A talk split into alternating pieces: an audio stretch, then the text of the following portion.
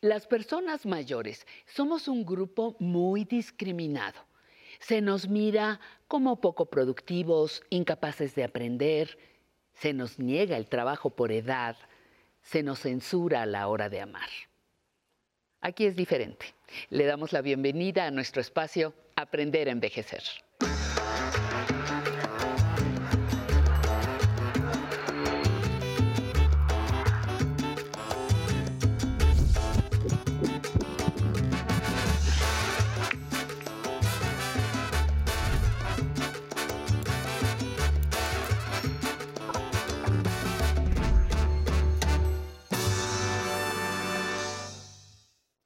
Ya es jueves de aprender a envejecer, amigas y amigos. Muchísimas gracias por estar acompañándonos.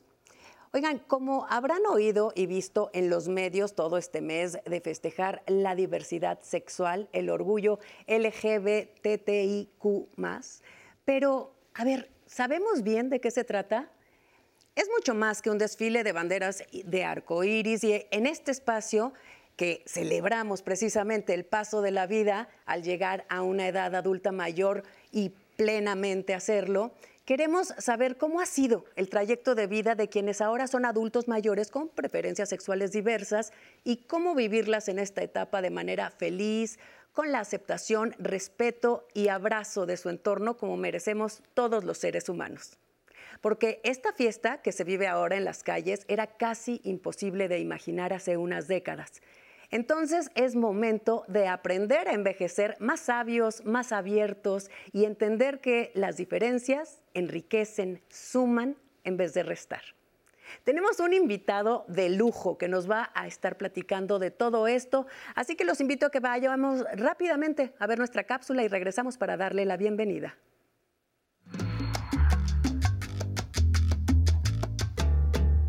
Cada persona adulta mayor es protagonista de su propia historia de vida y es capaz de decidir en libertad tanto su orientación sexual como su identidad de género. El aumento de la expectativa de vida nos plantea como sociedad el desafío de fomentar y favorecer un proceso de envejecimiento pleno en beneficio de las personas adultas mayores. El envejecimiento activo se sitúa en la base del reconocimiento de los derechos humanos, independencia, participación, dignidad y atención de las personas adultas mayores. Las personas adultas mayores merecen llevar una vida plena, más allá de prejuicios y estereotipos. Vivir en plenitud como persona integrante de la comunidad LGBT, TT y Q, es de lo que hablaremos hoy en Aprender a Envejecer. Pues hoy está con nosotros en el estudio de Aprender a Envejecer Henri Donadieu. Él es promotor cultural, activista de la inclusión y los derechos de la comunidad LGBTIQ, escritor y una personalidad que ha llevado diversión y cultura a donde hay espacio para todas y todos. Henry, muchísimas gracias por acompañarnos, es un honor. No, es un honor eh, que me recibas, María Carmen. Estoy muy contenta y más dentro de esta institución que yo quiero mucho admirar, que es uh, l'IPN y Canal 11. Así es. Muchas gracias. Oye, a ver, empecemos por el principio. Como francés, tú llegas a México en la década de los 70 y ¿Cómo era el panorama de, en la sociedad mexicana eh, en esa época? Te voy a contar, yo conocí México como turista y cuando llegué para vivir, uh, para vivir a final de en diciembre 76, realmente no conocía bien la realidad de, de la vida de, lo, de la diversidad de México. Una vez en México me di cuenta Uh, quand um, te hablo de final de la, década, de la década de los 70, que sí había mucha homofobia, había mucha represión, uh, había lo que se llamaba los judiciales con la charola. Y, sí, claro. Y, que, que, eran, que eran terroríficas. Sí. Y había redad, uh, había extorsión. Sí, simplemente por estar caminando en la calle. Yo había ¿no? conocido el México de, de, de, los turistas, Reforma, la zona rosa. No me había, la verdad... como metido más de lleno. como era realmente la realidad profunda de la Ciudad de México y del país en general. Sí. Exacto, era una época, eh, si ahorita todavía muchas personas eh, lo están padeciendo y no pueden sacudirse eso, en esa etapa los prejuicios eran el pan nuestro de cada día. ¿no? De hecho, por la juventud en, general, porque eh, había pasado la 68, los eventos de, 70, de, de, de principios de 70, la juventud era reprimida, la verdad, y más, más, uh, más la comunidad de, claro. de, la diversidad, muchísimo más. Eran vistos como revoltosos, sí, tal vez, sí, ¿no? sí. Oye, a ver, hablando de esto de, sobre los prejuicios, yo quisiera saber tu opinión en, en, todas estas vivencias que has tenido, tanto buenas como malas, digamos, durante tu vida. ¿Los prejuicios qué son? son, vienen del miedo, son heredados culturalmente. Lo, lo, lo prejuicio muchas veces viene de un miedo de no atreverse a hacer. Yo el lema de mi vida ha sido siempre desde muy chiquito, fue un, un muy precoz, la libertad de ser. Pero muchos no se atreven a ser libres de ser porque pues... Eh, la verdad, yo en lo personal nací homosexual. Pues no me, mundo, la vida ¿no? no, me Sí. hizo eh, homosexual y yo pienso que la mayoría es así. eh, algunos se dan cuenta más tarde pues que prefieren eh, las personas de su mismo sexo. Eh, Yo, yo, O de los verdad, dos sexos, eh, probablemente de también. los dos sexos. Yo pienso que muchos no se atreven y entonces se quedan en el closet. eh, Y más tarde, a salir del closet, más eh, van a, van a, a tener una vida miserable, la verdad. Una vida y, y una vida triste y destrozar la vida de la gente alrededor también. eh, Ah. Por, por ser infeliz, la verdad. Claro. Sí, muchos se casan, tienes niños, pero no se sienten bien. Si al final eso acaba siendo una olla express que, que una olla explota, express que ¿no? tarde o temprano explota y mucho, hay que decir la cosa, eh, al filo de los años pues terminan muy amargados, la verdad. Ahora hablemos de los prejuicios y de toda esta, a la mejor, cerrazón que hay por parte también de las familias y de la sociedad. eh, y que a lo mejor eh, por eso se entiende, digamos, el que la, la persona no se atreva a hacer. Las familias, tú debes de conocer un millón de historias. sí. ¿Cómo reaccionan? ¿Por qué eh, tienen estos prejuicios? El problema en México que, eh, es donde entra la religión. México es un país todavía muy católico y las familias son muy católicas.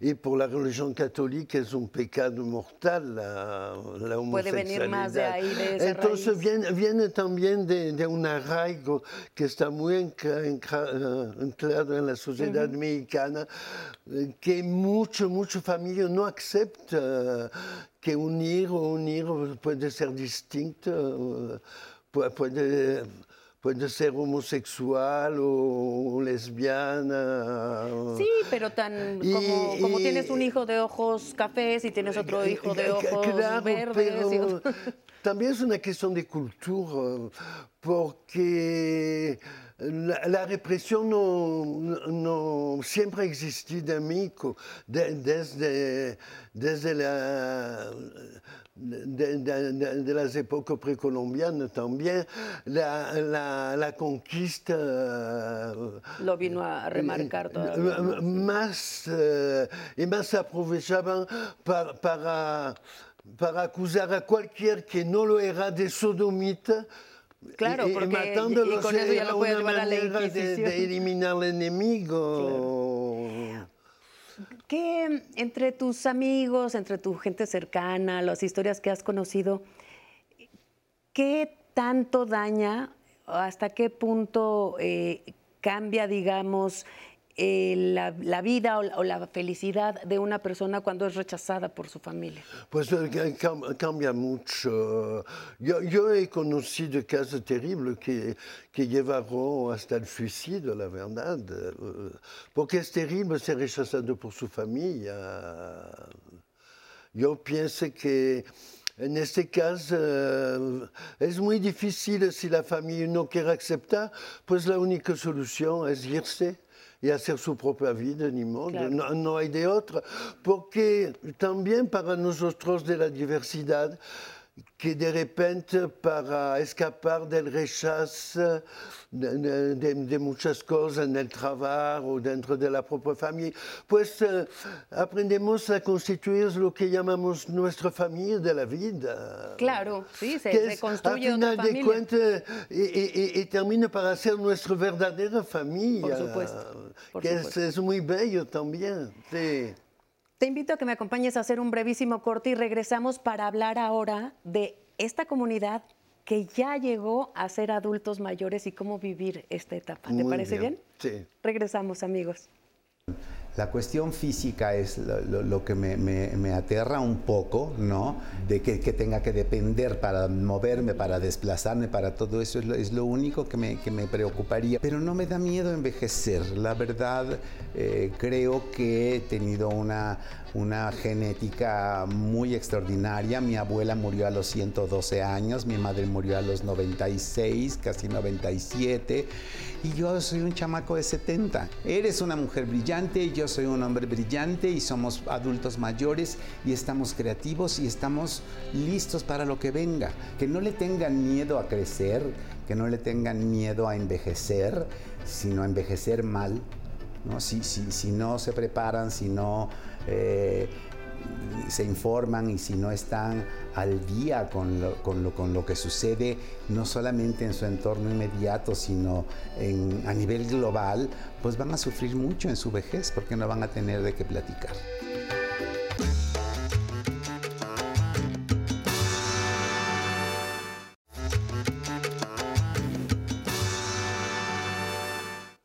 Pues seguimos aquí en nuestra charla con Henri Donadieu promotor cultural, activista de la inclusión y derechos de la comunidad LGBTTIQ.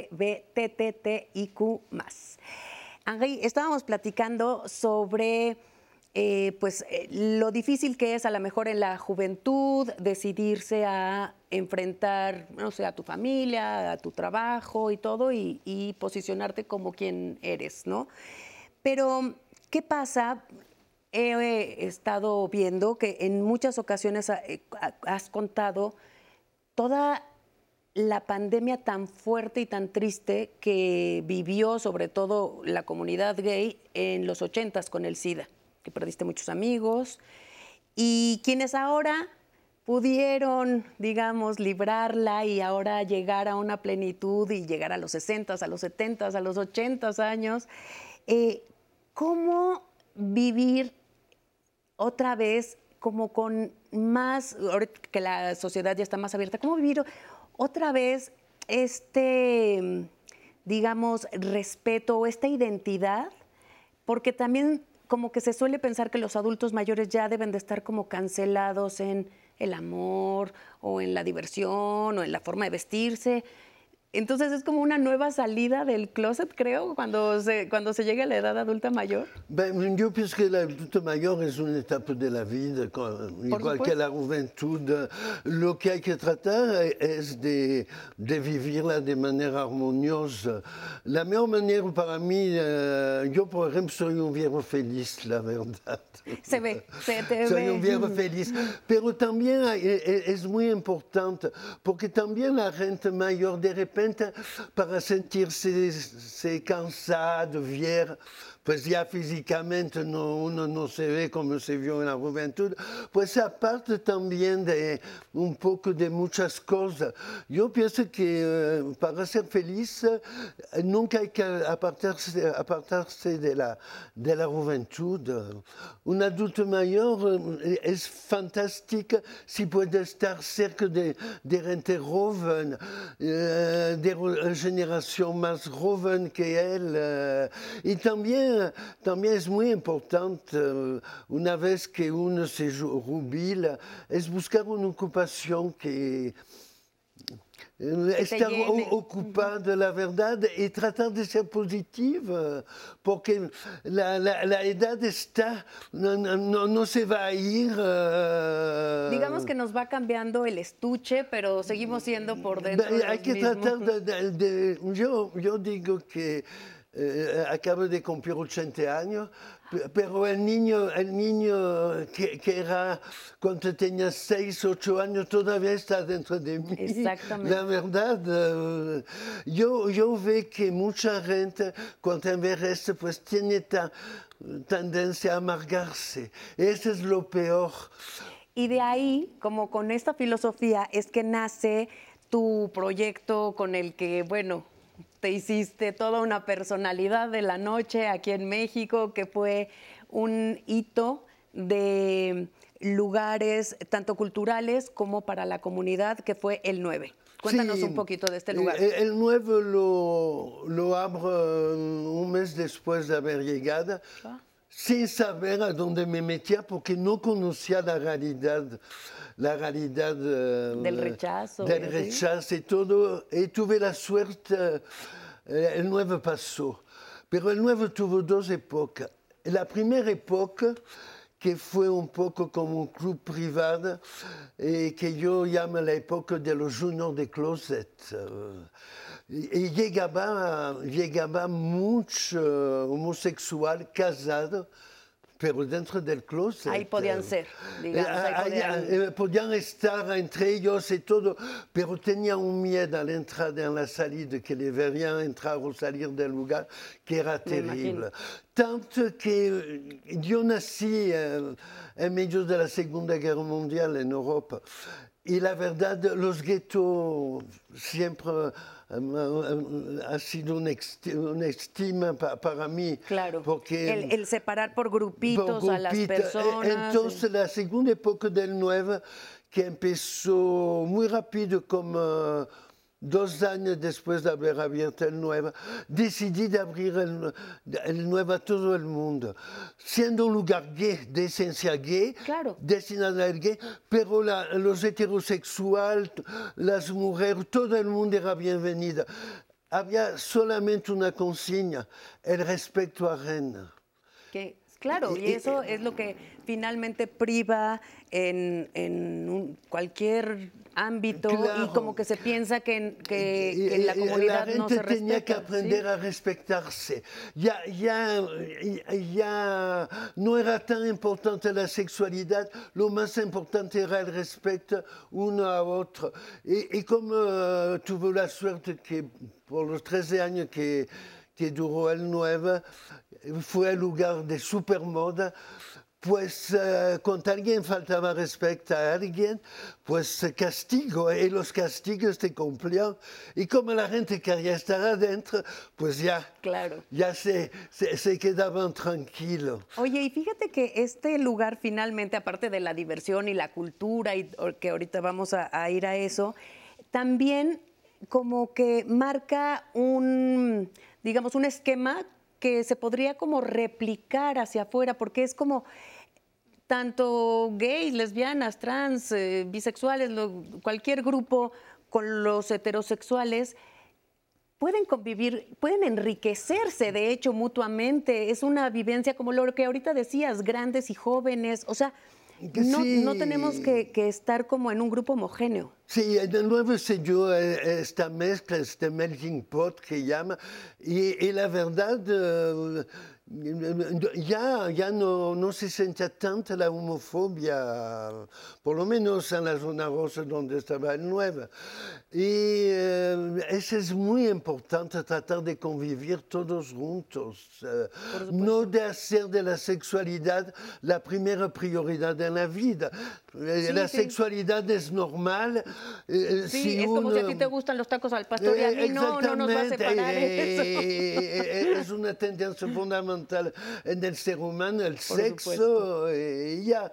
Eh, lo, importante también para la gente de la diversidad es muy importante ser integrada dentro de la sociedad, no apartarse. Sí, fíjate que casi se nos está acabando el tiempo y quería que, que, que puntualizara sobre esto, sobre a cualquier edad por los adultos, a lo mejor mayores que nos ven heterosexuales y que han vivido toda su vida con este prejuicio, con ideas raras al respecto de, de la comunidad. ¿Se puede uno sacudir y cambiar estos prejuicios a cualquier edad? Ah, claro, es un, eh, never let, como dicen en inglés. Nunca es tarde, al contrario, y, y yo diré que más una se acerca al final de su vida, mejor es liberarse para poder disfrutar, para poder eh, tener en los últimos años de su vida una plenitud, la verdad. Eh, es muy importante ser positivo y, ver las cosas de manera positiva. Y yo pienso que eso te da más vida.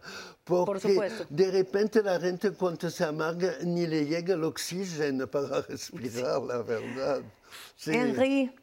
Qué gran charla, qué maravilla que hayas estado aquí. Se nos terminó el tiempo y nos faltaron muchas cosas de hablar de la cultura, del libro que les recomiendo, el, último libro de Henry, La Noche Soy Yo, que nos cuenta toda esta historia de vida. Y espero que estemos hablando próximamente otra vez. Con mucho gusto, la verdad fue un placer estar contigo. No, al contrario, muchísimas gracias. Amigas, amigos, yo me despido deseando que todo esto les haga reflexionar para poder vivir en libertad y abrazar la identidad de todos pues finalmente no hay dos personas iguales y eso hace que el mundo sea más rico. Vámonos ahora con Pamela Montes de Oca a conocer el MUFO, Museo del Futuro.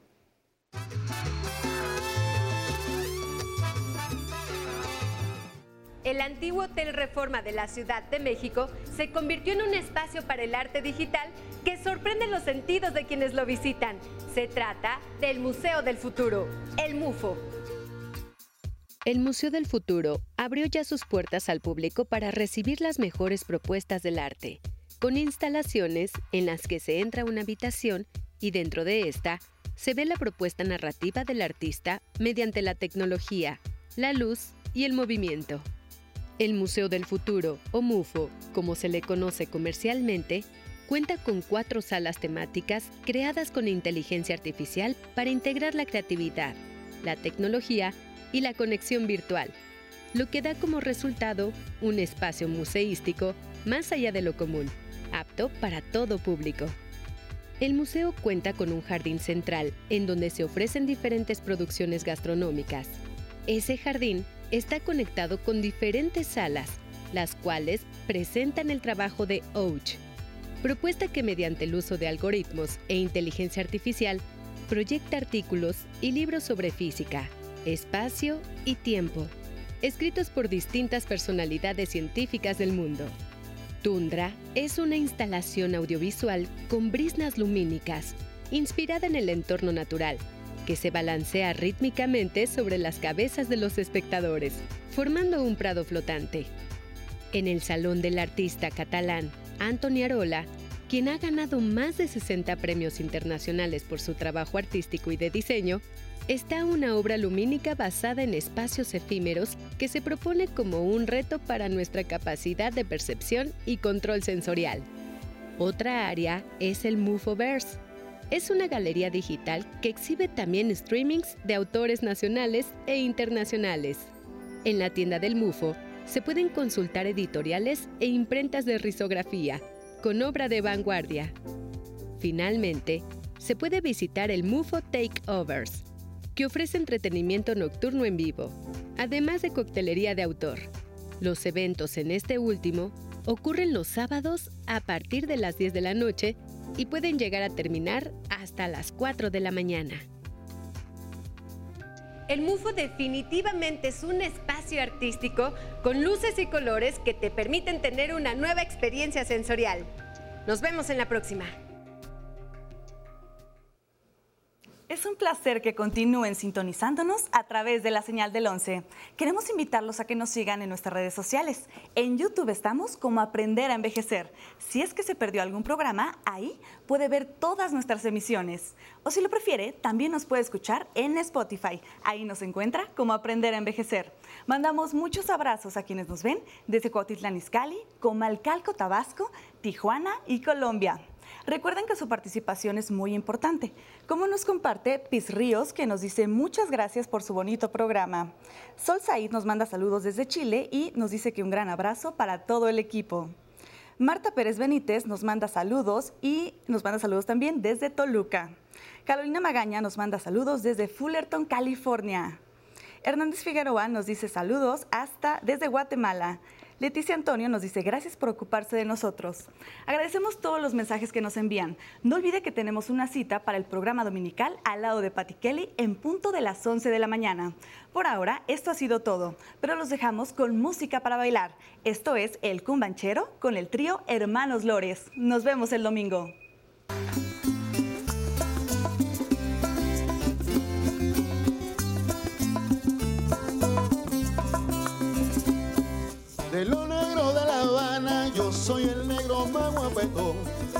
Yo soy el más cumbanchero que se pasea por el malecón. La nena se vuelve loca con ese ritmo para bailar. Porque dice que yo tengo para pam, pim, pam, pim, pam, pam. Porque dice que yo tengo para pam, pim, pam, pim, pam, pam. Negra, mueve la cintura. Mira que no puedo más. Déjame sentirme santa, esa sabrosura. Mira que no puedo más. Sí, señores, dicen que soy el más cumbanchero.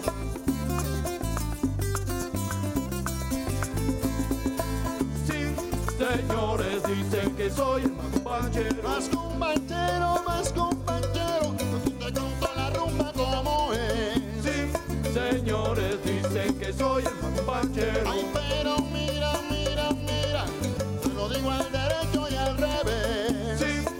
Señores, dicen que soy el más. El cumbanchero para bailar, el cumbanchero para gozar.